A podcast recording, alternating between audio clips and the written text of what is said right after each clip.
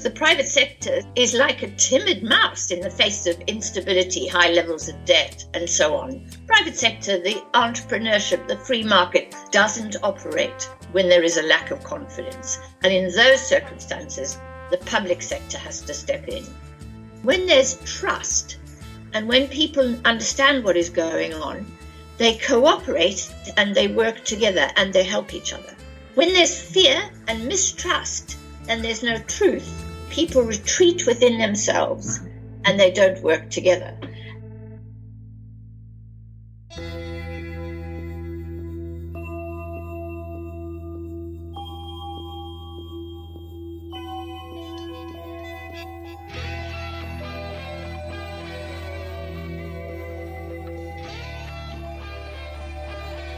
Herzlich willkommen zu Tiefenschärfe, dem Podcast der Hamburger Edition. Unser Anliegen ist es, Inputs aus Soziologie, Geschichte und politischer Wissenschaft bereitzustellen, die die Gegenwart verständlicher machen. 2019 scheint das Jahr zu sein, in dem der Klimawandel endgültig im Bewusstsein der Öffentlichkeit ankam. Und ein Vorhaben, das seither weltweit diskutiert wird, ist das eines Green New Deals, also einer radikalen Umstellung der derzeitigen Weltwirtschaft, um der Klimakrise entgegenzuwirken. Nicht nur im Präsidentschaftswahlkampf der USA ist der Green New Deal ein wichtiges Thema. Im Dezember 2019 stellte auch die neu ins Amt gekommene EU-Kommission unter Ursula von der Leyen einen European Green Deal vor, der unter anderem vorsieht, dass die EU bis 2050 die Nettoemissionen von Treibhausgasen auf Null reduziert und somit klimaneutral wird. Das Unterfangen der Kommission von der Leyen stieß auf vorsichtiges Lob in Wissenschaft, NGOs und Umweltverbänden, wurde aber auch dafür kritisiert, dass die geplanten Schritte nicht weit genug gehen. Eine Forscherin, die sich seit mehr als einem Jahrzehnt intensiv damit beschäftigt, wie der Klimawandel auf eine sozial gerechte Art und Weise bekämpft werden kann, ist die Ökonomin Anne Pettifor. Tatsächlich entstanden 2008 die ersten Skizzen für einen Green New Deal in Pettifors Wohnung, gerieten allerdings infolge des Finanzcrashs in Vergessenheit. 2020 erscheint ihr Buch Green New Deal, warum wir können, was wir tun müssen, in dem Pettifor für eine Neujustierung der globalen Geldpolitik plädiert, ohne die die Eindämmung der schlimmsten Folgen der Klimakrise fraglich ist. Anfang März haben wir mit Anne Pettifor ein Skype-Interview geführt, in dem es um ihr neues Buch ging. Allerdings kommen wir in dem Gespräch auch mehrmals auf die Covid-19-Pandemie zu sprechen, deren gravierende Folgen sich zu diesem Zeitpunkt schon abzuzeichnen begannen. Anne Pettifor, vielen Dank, dass Sie sich die Zeit für das Interview nehmen. Wie beurteilen Sie die Bemühungen der EU unter Ursula von der Leyen, einen Green New Deal in ganz Europa umzusetzen? Ist das ein ernsthaftes Unterfangen oder eher als Beschwichtigung der Proteste gegen den Klimawandel zu sehen? So, Andy, um, thank you very much for including me in this podcast. I'm very impressed with the fact that the European Union has taken this initiative. And I want to be critical of it in a minute. But I want to begin by saying that we mustn't underestimate the importance of this because, you know, I jumped quickly and many people jumped quickly to criticize the initiative because it has many shortcomings. And the main shortcoming is there's just not enough money committed to this. And there's too much dependence on the private sector taking the initiative. When we know that the scale of investment that is needed is so high that it can only be undertaken by states. So I'm critical in that respect. But I've also come to understand that this is such an important development. This is first, if you like, a group of international states, an international organization that has put down a marker saying that there is a climate emergency and that there has to be a Green Deal, basically. Mm-hmm. And by doing that, the European Union has ignited debate across the whole of Europe on this issue. I am heartbroken as a result of Brexit. And I am not just heartbroken, I'm really angry about it mm-hmm. because for me, an alliance around the climate now is a matter of great urgency. And the fact that Britain is retreating into its insular, uh, post imperialist kind of uh, fantasy world is a matter of great distress. Because what I'm finding now is that I'm very busy in Europe, that many, many European organizations are asking to talk about this. So what the, the European Commission has done is to open up the political space for this to take happen. Now I can't tell you how much how important that is. This is the opening of the Overton window, as they, mm-hmm. they say. This is opening up political space which enables the rest of us to participate and to talk. and to become active. And that, for that, we have to thank Mrs. von der Leyen. Mm-hmm. And we have to say that this is really a progressive step forward. And then we have to look at the politics of the European Union. And the fact of the matter is that they're largely conservative, that many of the parties that are dominant in, in the Commission are the centre right parties of Europe that are deeply conservative and still, despite all the evidence and despite the failure to recover from the great financial crisis, are still committed to austerity, still believe that in order for the economy to recover, the government has to shrink its public spending. When in reality, the truth of the matter is the private sector cannot recover because it's heavily indebted on the one hand, and because the private sector, as my colleague Mariana Mazzucato always argues, is like a timid mouse in the face of instability, high levels of debt, and so on. Private sector, the entrepreneurship, the free market doesn't operate when there is a lack of confidence. And in those circumstances, the public sector has to step in. And until, you know, the center right of the European Commission understand that, we're going to be dragged back by the forces of, of reaction, if you like, and by the failure to mobilize enough money for this. But having said that, we must take the opportunity of this political space to promote the ideas that are behind a Green New Deal.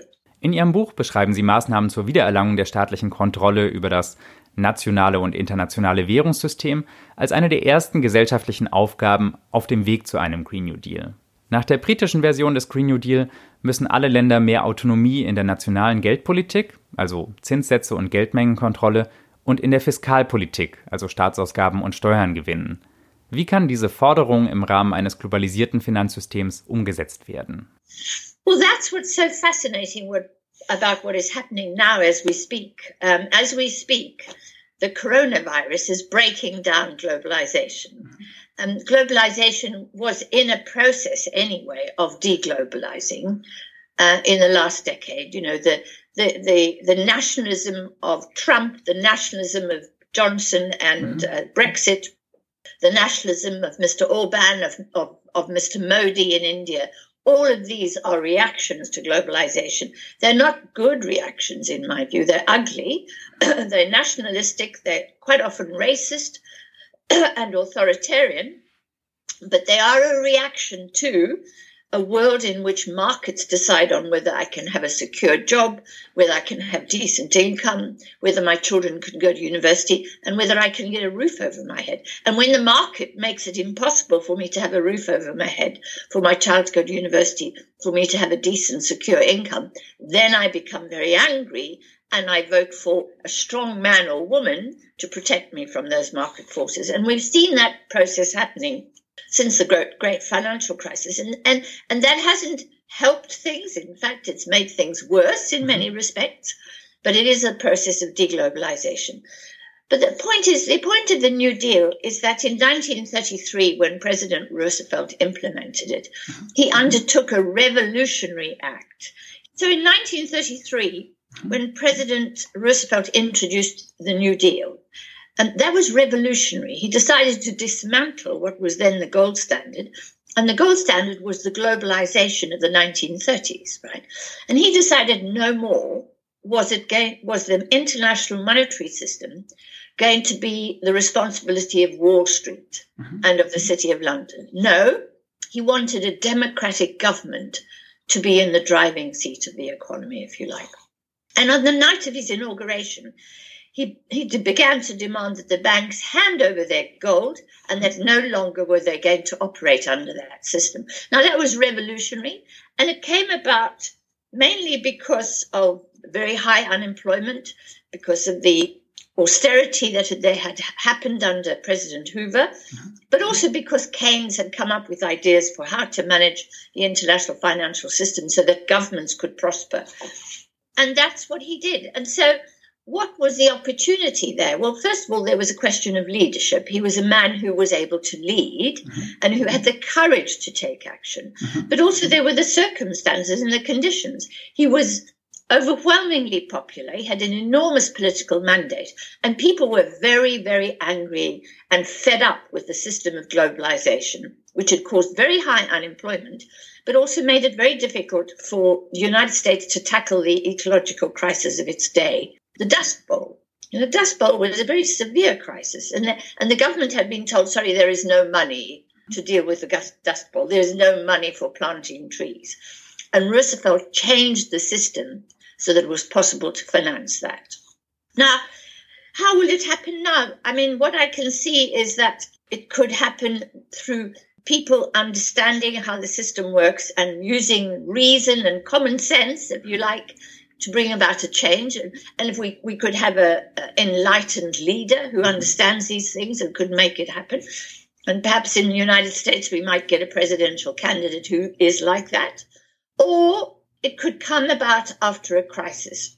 And one of the things that has driven me to write this book is that I was I published a book predicting the great financial crisis. Mm-hmm. Mm-hmm. And what absolutely stunned me was the extent to which the left in British politics had no idea what was happening, had no idea that it could happen, couldn't believe what had happened after 2007 9, and sort of stood there with their mouths open and their eyes wide saying, Oh, we didn't know this could happen. And as a result, they had no plan B. And as a result of not having a plan B, was that the bankers simply consolidated their position. And now we have even more crazy globalization than we had before the crisis. And that means we have very much higher levels of debt. We have much greater volatility and much more instability because we we had no plan B in 2009. We didn't know what to do. And I'm convinced that there will be, and maybe the coronavirus is is the crisis. Maybe it'll be a, military crisis. Maybe there'll be war uh, in Turkey and Russia. Who knows? Mm-hmm. Uh, but maybe there will be another financial collapse because the corona crisis is really going to affect the financial markets. Then what will we do? Then what will social democrats ask for? Then what will be the demand? for for a change? Will we have an answer to the problem? And that's what the book is for. The book is is a plan B, so that we don't we don't end up in the situation we were in in 2009 when we didn't know what had happened and we didn't know how to tackle it. In der ersten Folge unseres Podcasts haben wir dem Soziologen Aaron Saar die Frage gestellt, warum ökonomische Themen nicht intensiver in der Öffentlichkeit diskutiert werden. Immerhin bestimmen sie ja maßgeblich den Alltag der meisten Menschen. Was ist Ihre Erklärung dafür, dass Geld- und Fiskalpolitik nicht mehr Beachtung finden? Well, I think that's because the finance sector would like us to would like to keep what they do secret. And what they'd like to do is to use language which makes what they do sound incredibly complicated and mm. difficult. The financial sector likes to call an asset by a word which will make us feel comfortable, cozy, and warm. So, for example, they call it a security. Or if they want to set up a fund to take your pension money, to take money, the savings of the people, and use that to invest and speculate, then they, they claim that they're setting up a trust fund. Mm-hmm. They put the word trust in there. Or if they want to gamble with your mortgages and turn it into a package and then sell it on and gamble on that, they call it a collateralized debt obligation. Mm-hmm. And you've got to be a genius to work out what a collateralized debt obligation is, right? Well, you don't have to be a de- genius, but it's pretty hard to unwrangle it. And I think that's deliberate. And I think we should not be fooled by that. And, and my mission is especially to speak to women and say, don't be fooled by this. It's not rocket science, mm-hmm. you know. So my book, especially my earlier book, The Production of Money, mm-hmm. is about saying to ordinary readers, don't be fooled by this. It's not rocket science but you've been misled and lots of things have been misunderstood. Let's break it down into simple points and understand it. You know, my experiences when we began, we began to campaign for the cancellation of the sovereign debts mm-hmm. of the poorest countries. And when we mm-hmm. started, everybody said, oh, you can't have a campaign on that. It's much too complicated. It's the international financial system. It's foreign debt. It's the net present value of debt. Try explaining the net present value of debt. That's really mm-hmm. complicated. And I said I disagree. It's not rocket science. We can take this stuff and we can turn it into everyday language. And sure enough, you know, when the G8 came to Birmingham in 1998, 100,000 people came on the streets of Birmingham and said, Will you cancel the debts? And the politicians were absolutely shocked. They said, How did they know about all this stuff? You know? So I, I mm-hmm. know from my own experience that it is possible with just simple educational tools to help people understand the system. And once they get it, there's no stopping them really. And that's why I think we need to to shake off this image of the finance sector as being complicated and difficult and obscure, and of economics as being like science, which it is not at all. I was married to a physicist, so I know how complicated physics is. And I can assure you, economics is not like that at all. Economics is social, it's political, it's historic, it's about history, it's all these things mixed up. Uh, and it also explains some economic forces, really, and it's really be- not beyond any of us. So, my book is about please don't be fooled. Mhm. All of this is comprehensible. Konzepte einer Steady-State-Economy, wie das von Herman E. Daly, sehen vor, dass die Wirtschaft nicht mehr physisch wächst, sondern sich auf einem nachhaltigen Konsumniveau und mit einer konstanten Bevölkerung entwickelt. Die zugrunde liegende These ist, dass Wirtschaftswachstum an sich bereits unwirtschaftlich geworden ist. Der neoliberale Konsens ist dagegen, dass Wohlstand nur durch stetiges Wachstum erzeugt werden kann. Wie lässt sich Ihrer Meinung nach diese immer noch vorherrschende Vorstellung eines permanenten Wachstums überwinden? So it's really difficult. I um, I had to do a meeting in the north of England uh, on Friday night, -huh. and I arrived at the station and it was raining and cold and miserable. So I went to a pub before the meeting and I sat next to someone and they asked me what I did and everything. And he was a chap who was a businessman. He had a, he was obviously a prosperous businessman. And we talked about the environment and how problematic it was and what a steady state economy. And he said, Oh, that was all nonsense. And I asked him, Do you know about the second law of thermodynamics? And he said, No. Uh, and he was a bit shocked by this. And I said, Well, the second law of thermodynamics explains that when I burn a log in my log fire, we were discussing log fires, mm-hmm. that log doesn't disappear. It simply becomes something else. It's transformed into another thing. And that other thing then is emitted into the atmosphere and becomes part of the stock of toxic fumes that, you know, now prevail. And uh, I remember he looked at me in, in absolute shock. And you could see his mind kind of ticking around this idea that actually you can't get rid of the log of wood, it doesn't disappear. And that's a profound insight, of course, which comes from physics. And it's the basis of our economics. You know, what we understand is that we live in a world of finite capacity, finite atmosphere, finite water, amounts of water, finite earth, everything that we can think of is actually finite mm-hmm. in commodity terms. And the question is, how do we maintain it? How do we keep going forever? And we have to become balanced. Now, with human beings, we add to the pool of economic activity every time we're born, but we also all die. It's absolutely inevitable. And that, that's a process of balance. We have to accept that. You know, that's the way it's going to be. And so we have a process of death and depreciation, which actually closes uh, the loop, if you like, of um, of economic activity, and it's understanding those limits, I think, which is absolutely essential to a steady state economy. Unfortunately, the economics profession has become enamored of, has fallen in love with the idea of growth. This makes me very upset, really, because in the past, in the 30s and the 40s and the 50s, we never talked in the economics profession, didn't talk about growth. We talked about levels of economic activity. Mm-hmm. Was the level of unemployment too high or was it too low? Was the level of inflation too high or was it too low? Was the level of investment too low or too high? Uh, was the level of output too high or too low? And we measured that, and we have to measure that. When people complain about GDP, I get quite cross because we have to measure our activity to know whether or not we're fitting within a budget, mm-hmm. both a, a financial budget, but also a carbon budget. We've got to measure. So we used to discuss levels of, of economic activity. And then in the 1960s, when economists deregulated the financial system and it became possible to make, if you like, exponential returns on investment mm-hmm. if you were working in finance.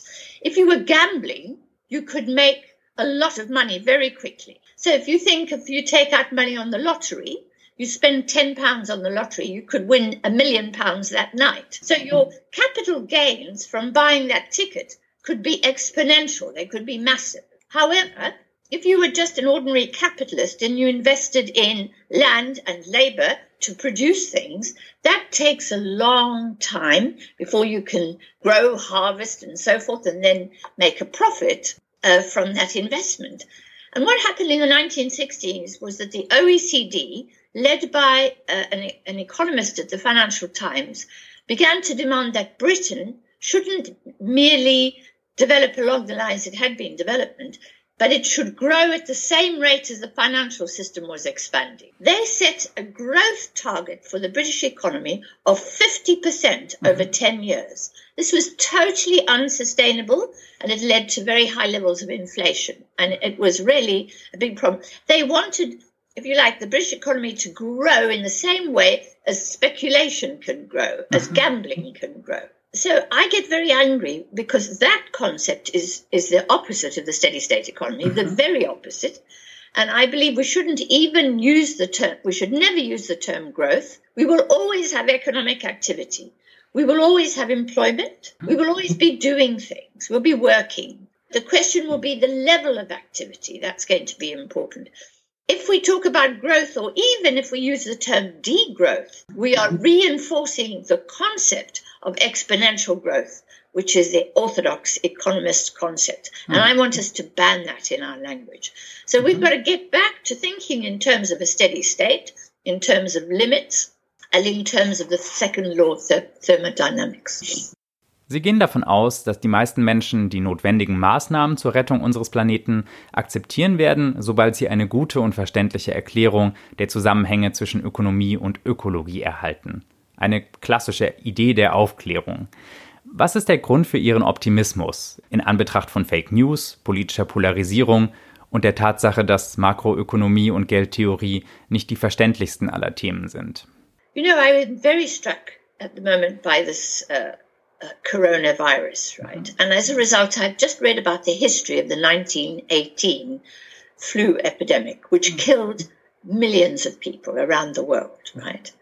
And the lesson from that epidemic was that in states, in places where uh, the, there was secrecy, where they didn't tell the truth of what was going on, where there was fear, there was also mistrust.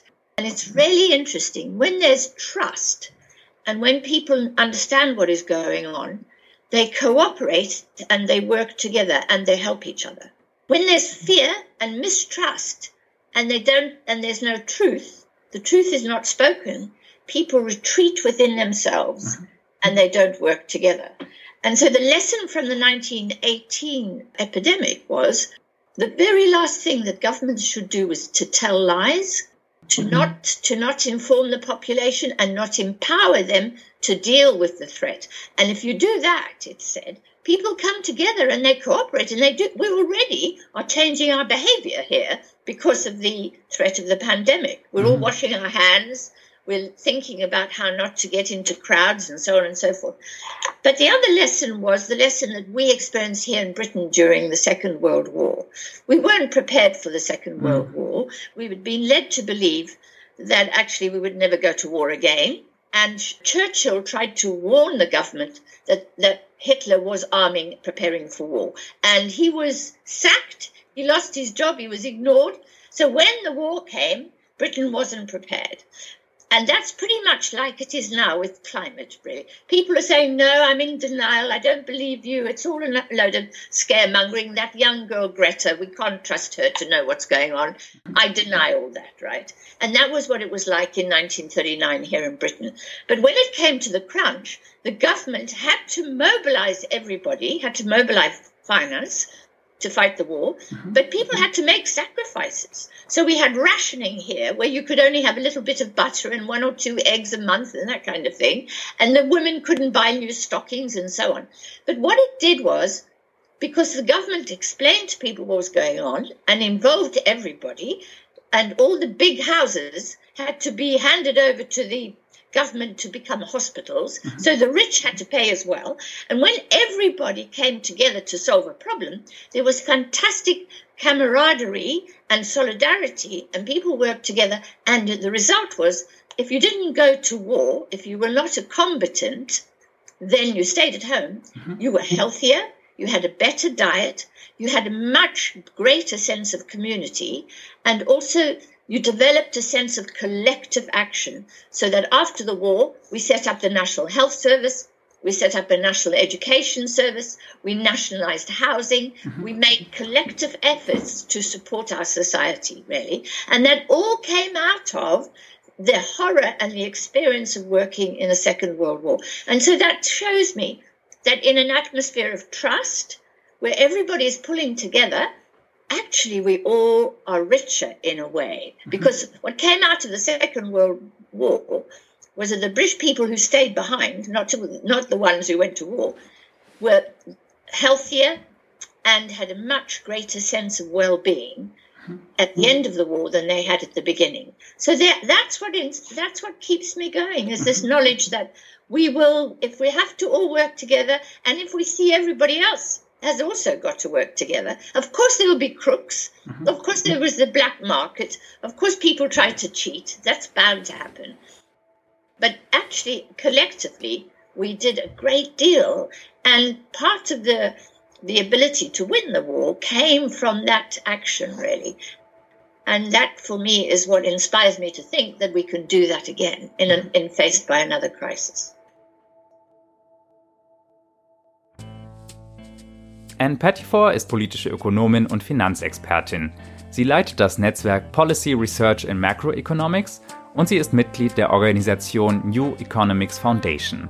2018 wurde Anne Pettifor für ihr Buch Die Produktion des Geldes mit dem Hannah Arendt Preis für politisches Denken ausgezeichnet. Ihr neues Buch Green New Deal, Warum wir können, was wir tun müssen, ist gerade in der Hamburger Edition erschienen. Beide Bücher können versandkostenfrei auf unserer Homepage bestellt werden www.hamburger-edition.de. Die im Podcast erwähnte Folge mit Aaron Saar war unsere allererste Folge und trug den Titel Geld wird politisch. Darin ging es um Keystroke-Kapitalismus, also die moderne Geldschöpfung per Knopfdruck. Fragen, Anregungen und Kritik erreichen unser Team am besten per E-Mail an die Adresse verlag@hamburger-edition.de. Wir sind auch auf Twitter zu finden, und zwar unter dem Handle hh-edition. Wir freuen uns über alle Rückmeldungen, besonders was Themenvorschläge für zukünftige Episoden angeht. Falls Ihnen der Tiefenschärfe Podcast gefällt, können Sie ihn abonnieren oder uns auf Apple Podcasts und anderen Plattformen eine gute Bewertung geben. Wenn Sie einmal im Monat ein Update von uns erhalten möchten, können Sie auch unseren Newsletter abonnieren. Wir informieren darin nicht nur über neue Bücher, sondern auch über wissenschaftliche Tagungen und Konferenzen, über Wissenswertes aus der Buchbranche sowie über Podcasts und andere Medienfeatures unserer Autorinnen und Autoren. Sie finden unseren Newsletter auf unserer Homepage sowie in den Show Notes. Das war es von uns. Bis zum nächsten Mal. Tiefenschärfe ist eine Medienproduktion der Hamburger Edition, dem Verlag des Hamburger Instituts für Sozialforschung. Die in dieser Folge verwendete Musik stammt von Epidemic Sound. Unser Intro ist der Track Secret of Life von Full Metal Jedi, veröffentlicht auf freesound.org unter der Lizenz CC by NC 3.0.